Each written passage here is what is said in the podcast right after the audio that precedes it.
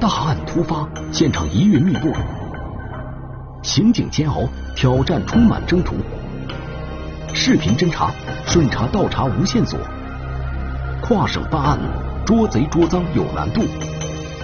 西安警方不信邪，痛打犯罪不含糊。双贼落网记，天网栏目即将播出。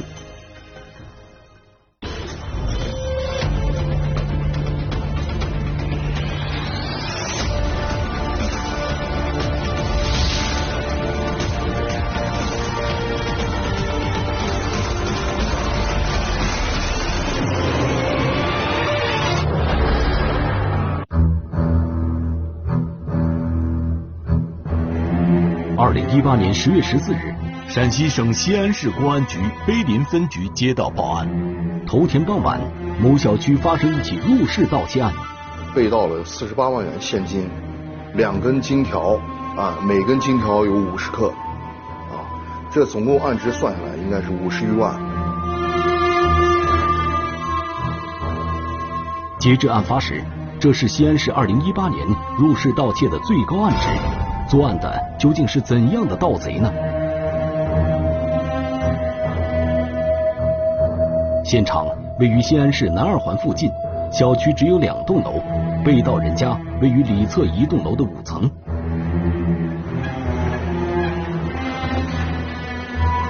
接警后，碑林分局的侦缉人员第一时间赶到现场。任何一起刑事案件，勘查现场都是十分重要的环节。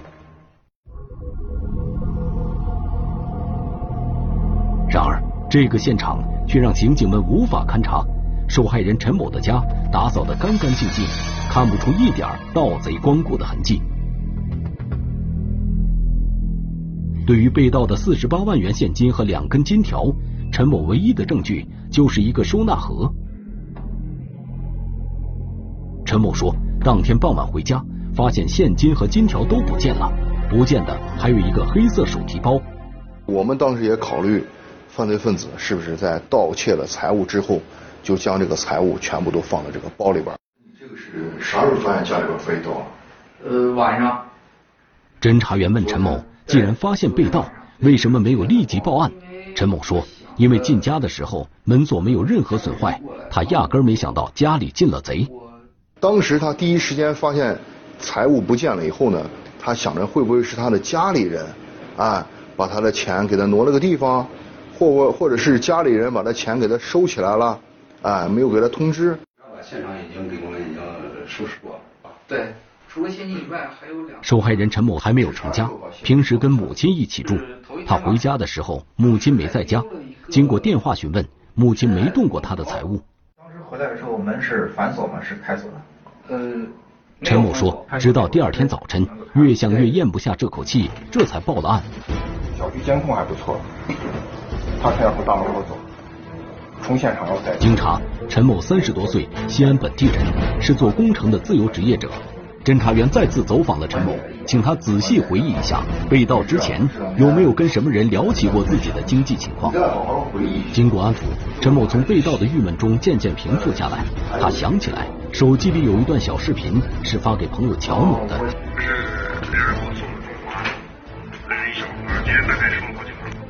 卢博朗和雷利把这段视频看了好几遍，除了现金，视频里还有两条香烟、两瓶酒。当时箱子就在这放着了啊。对，装钱那个箱子，这箱子。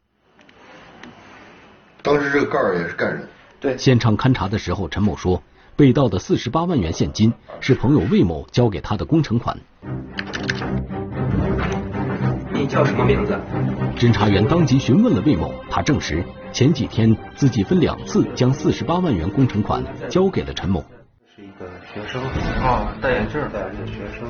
现场所在单元的监控显示，案发当天傍晚十八点左右，有两个年轻男子溜进这个单元，钻进电梯。这两个人是乘电梯到这个单元的最顶层，但是这两个人在电梯里乘电梯下电梯离开的这段视频呢，始终没有发现，没有找到。像丁老师，他应该年龄在这两人二十五岁左右，身高一米六五到一米七，体态偏瘦。因为监控条件不太好，两人的面貌特征都看不清楚。我们走访了以后呢，顶层的住户都没有见过这两个人，也不认识，也不在这个顶层住居住。如果是正常人的话，这么高的楼，三十多层，他应该是乘电梯下来。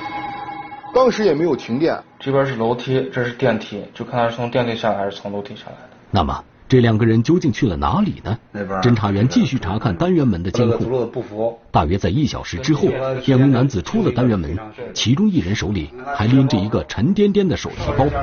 失主呢，对于这个包，他一眼就认出来了，就是他家里边丢失的这个他日常用的这个运动包。这两个人，他是从来没有见过。单背了个单肩包，还提了个提了个一个比较重的一个包。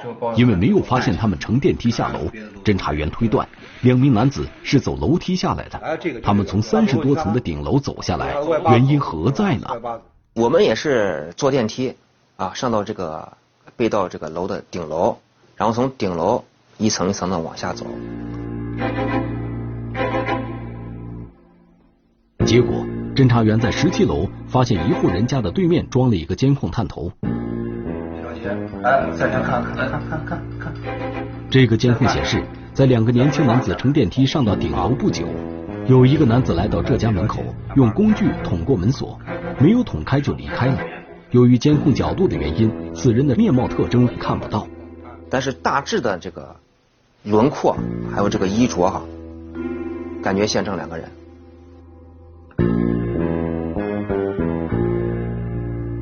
至此，这两个年轻男子的作案嫌疑已经非常明显。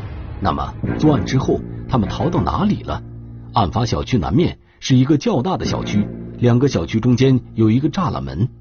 发现这两个嫌疑人从被盗人家里出来之后，离出了这个单元门，又通过栅栏门离开了这个小区，到了旁边一个较大的小区，又离开，走到外面的正街。从头到尾会放开。刑警们继续查看正街上的路面监控，路口北面有一个茶叶店，店门口的监控显示，两个嫌疑人通过这里向北走了。他来的时候通过这茶叶店监控也发现了，再往北就形成了断点，咱们再没有发现犯罪嫌疑人的踪迹。至此，案发之后的第一波侦查以失败告终。不过，通过嫌疑人来去都走一条路，刑警们也看出来，他们对被盗小区和周边的地形并不熟悉。因为这个小区也是四通八达，门很多，他能从来和走都是同一条路，没有走其他的路啊。而且这个这条路上的监控也比较多，他也没有回避，应该不是本小区的人。关于这个案子，你还有啥想法思路没有？嫌疑人不是案发小区的，又会是哪里的呢？雷丽他们再次走访了受害人陈某，陈某已经完全从失窃的沮丧中恢复过来。这个失主，他主要重点就给我们说，应该是熟人作案。为什么？问他为什么？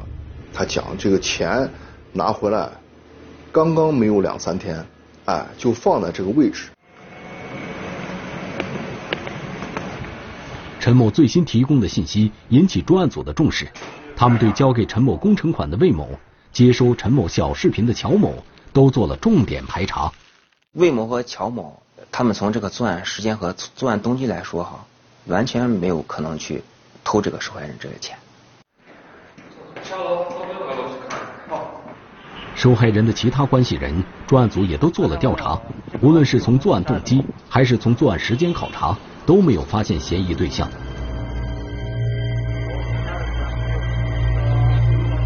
考虑到两个嫌疑人进出案发小区，刑警们推断，他们不仅不是失主的熟人，而且很可能也不是本地人。这起入室盗窃案很可能是流窜作案。这种案子如果不破获的话，案犯还会继续作案，对吧？社会危害性还是比较大的。再一个呢？入室盗窃案也容易转化为入室抢劫和入室杀人的案件，对吧？及早把这案子破获，可以消除社会危害。案发一周，专案组能想到的招数都用上了，可是案情依旧徘徊不前，连一点有价值的线索都没有，还谈什么及早破案呢？这个视频的侦查，实际上呢跟过去的走走访摸排是一样的道理，啊，我们在现场的周围没有发现有效的这些视频监控，我们也必须的扩大，才能找到更加清晰、有效、符合我们侦查比对条件的这样一种视频。专案组立即行动。围绕现场扩大范围，调取了上千小时的监控视频。六名侦查员各管一摊开始了紧张的查看。嫌疑人的衣着、体态、步态早已刻在他们的大脑里。他们要找的是更加清晰的、具备辨认条件的嫌疑人影像。两天两夜过去了。每个人分工的视频内容也看得差不多了，却始终不见嫌疑人的影子。非常漫长，非常痛苦。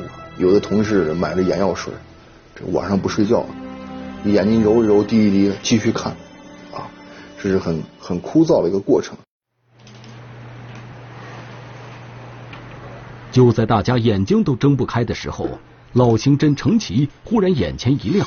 在距离现场三四公里的一个社会监控中，他终于看到了目标。嗯，你过来看一眼，看这两个人像不像？哎，这好像就是。有点像这两个人。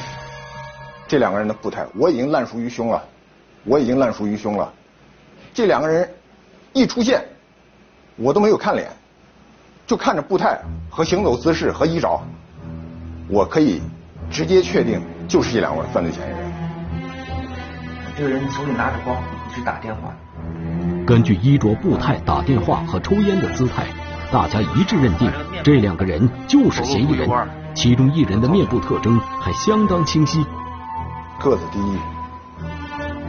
方脸，中长发，走路稍微有点驼背。这个人的特脸部特征在摄像头中显示的非常清晰，具备辨认价值。两天后，经查，这名嫌疑人的身份被专案组确定。这个犯罪嫌疑人是这个贵州沿河籍的安某，啊，曾经有过两次因入室盗窃被打击处理的犯罪前科。那么，另一名嫌疑人又是谁？经过侦查，专案组再次有了重大发现。安某是十月十三号乘机来的西安，他的机票是一个叫安某红的人购买的，两个人当天共同乘机来的西安。这个人的身份咱已经确定了，安某，贵州沿河人。这个人叫安某红，两个人共同乘机飞到西安来的。从体态上、身高上、步态上，这两个人应该是一个人。安某红应该就是现场上。持着手机伪装打电话这个人，另一名嫌疑人安某红也是贵州省铜仁市沿河土家族自治县人，跟安某是同村的，二十八岁，有过一次入室盗窃的前科。这个案犯两个嫌疑人身份全部都明确了。嫌疑人居然乘飞机跨省盗窃，刑警们明白，这回是遇到职业大盗了。专门做入室盗窃的，他们来就是飞机来。飞机走，而且呢，就是在这来来两天、三天，马上就离开这个地方。他是这样做啊，过上一段时间再来，所以你就在这嗯排查就摸排不出来他在西安的动机轨迹。咱们现在要去贵州啊，侦查发现，两名嫌疑人作案之后已经回到贵州，专案组决定立即派出几名侦查员奔赴贵州抓捕嫌疑人。抓捕小组到达贵阳之后，直扑两名嫌疑人的老窝。然而，两名嫌疑人都分头去了外地。这两个嫌疑人均开着自己的车辆，车辆的目标相对比较比较大一些，所以我们确定的是以车找人。刚刚得到信息，沿河警方反映，早上六点多，安康驾车返回沿河现场。那就是找车啊，找到车就能找着人。那走吧，走，走说。事不宜迟，刑警们立即行动，把这个沿河县所有的宾馆、酒店、卡拉 OK、洗浴啊这些场所的停车场，逐一进行排查。经过仔细搜寻，安某的车子被抓捕小组找到了，他停在一个地下停车场。因为没法判断安某住在哪里，抓捕小组决定就地蹲守。从安某的规律来说，人车不分离，分离也是休息、吃饭、出行，他一定要开车的。所以我们坚信一点，他一定会来取这个车，一定会来开车。整整一个上午过去了，安某还是没来开车。程奇他们分析。安某是早晨六点多回来的，说明他开了夜车，势必要休息要吃饭。他再次出行，势必要经过相当长的时间。不要说当天、当时没有守到，哪怕守三天，也要把他等到他出现。来了。又过了一个小时，安某终于来到停车场。程奇和雷利他们犹如猛虎下山，扑向准备上车的安某。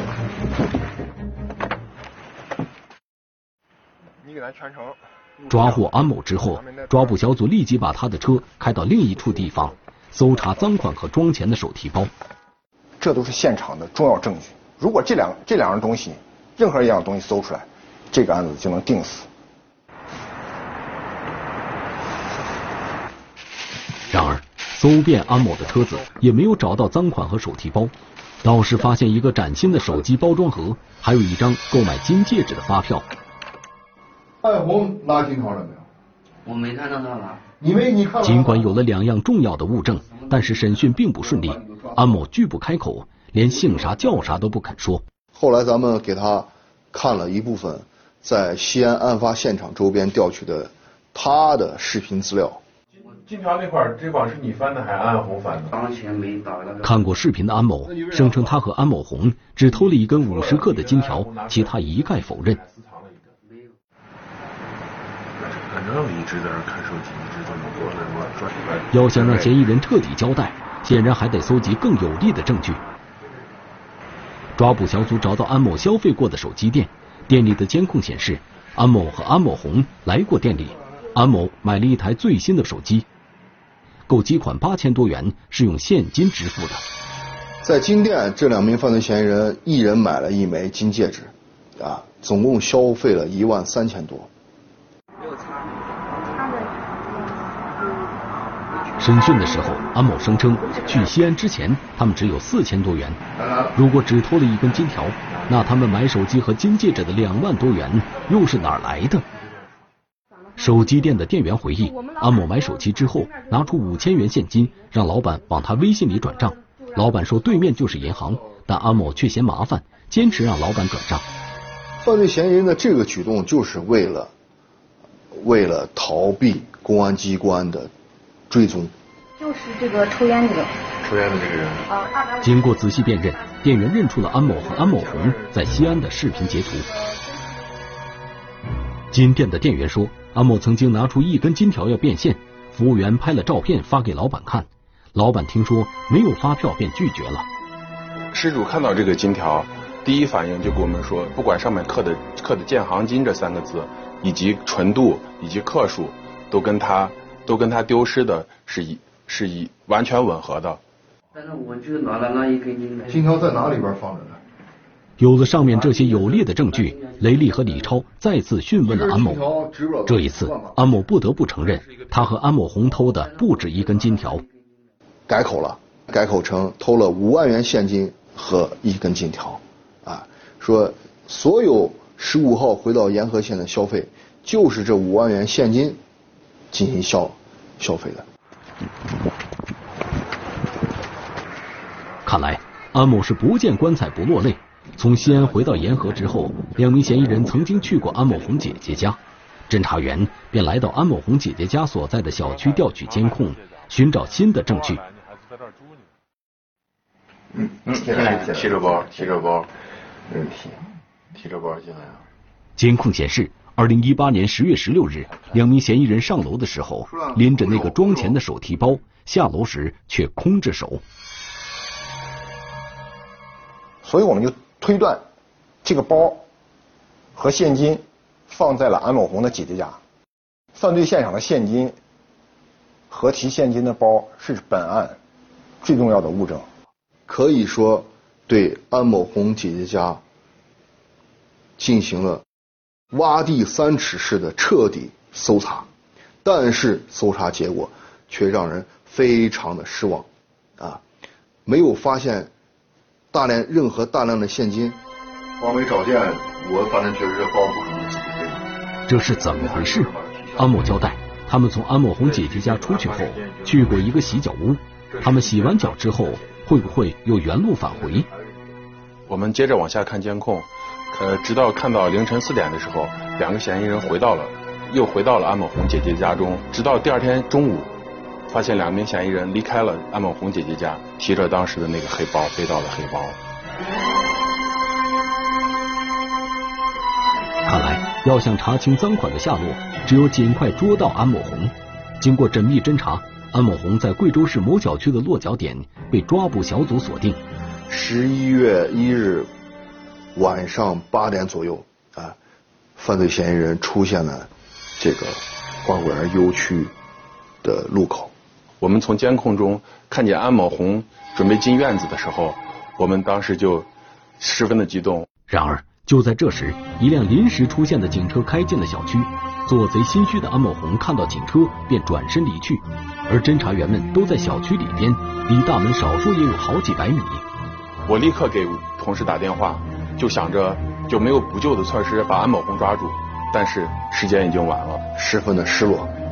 啊，眼看要落网的飞贼，结果又逃之夭夭了。我们的案件已有了重大的突破，已经咬住了犯罪嫌疑人。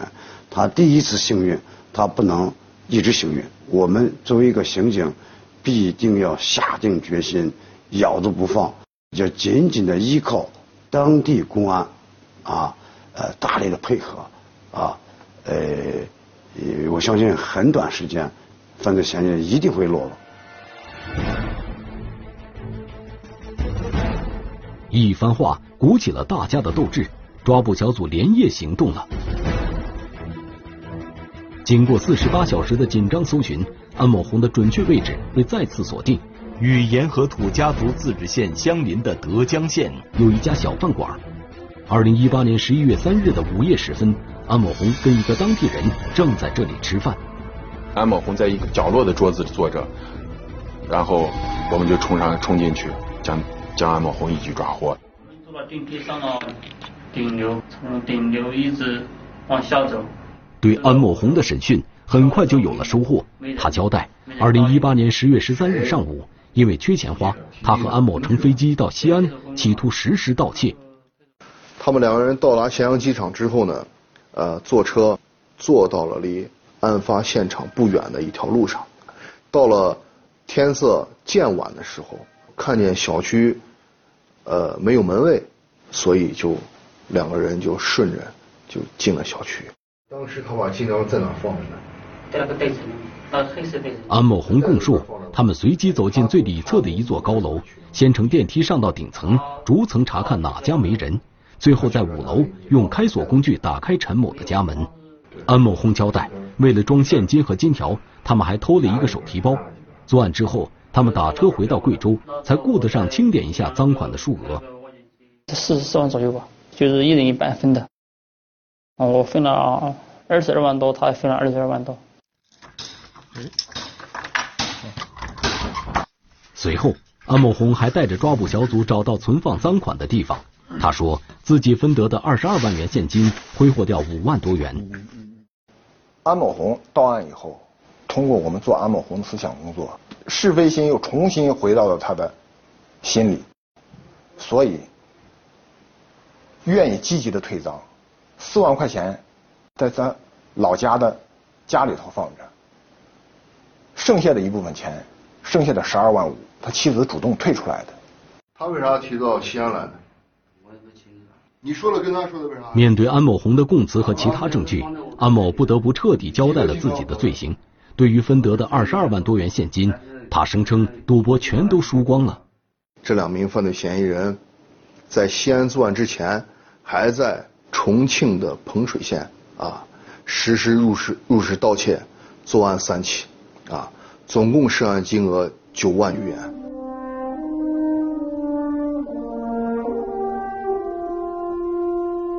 经过受害人陈某回忆，他的四十八万元现金花过一小部分，实际被盗的数额跟嫌疑人供述的四十四万多元基本相当。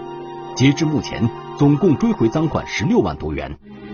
二零一九年十二月二十四日，陕西省西安市碑林区人民法院依法作出判决。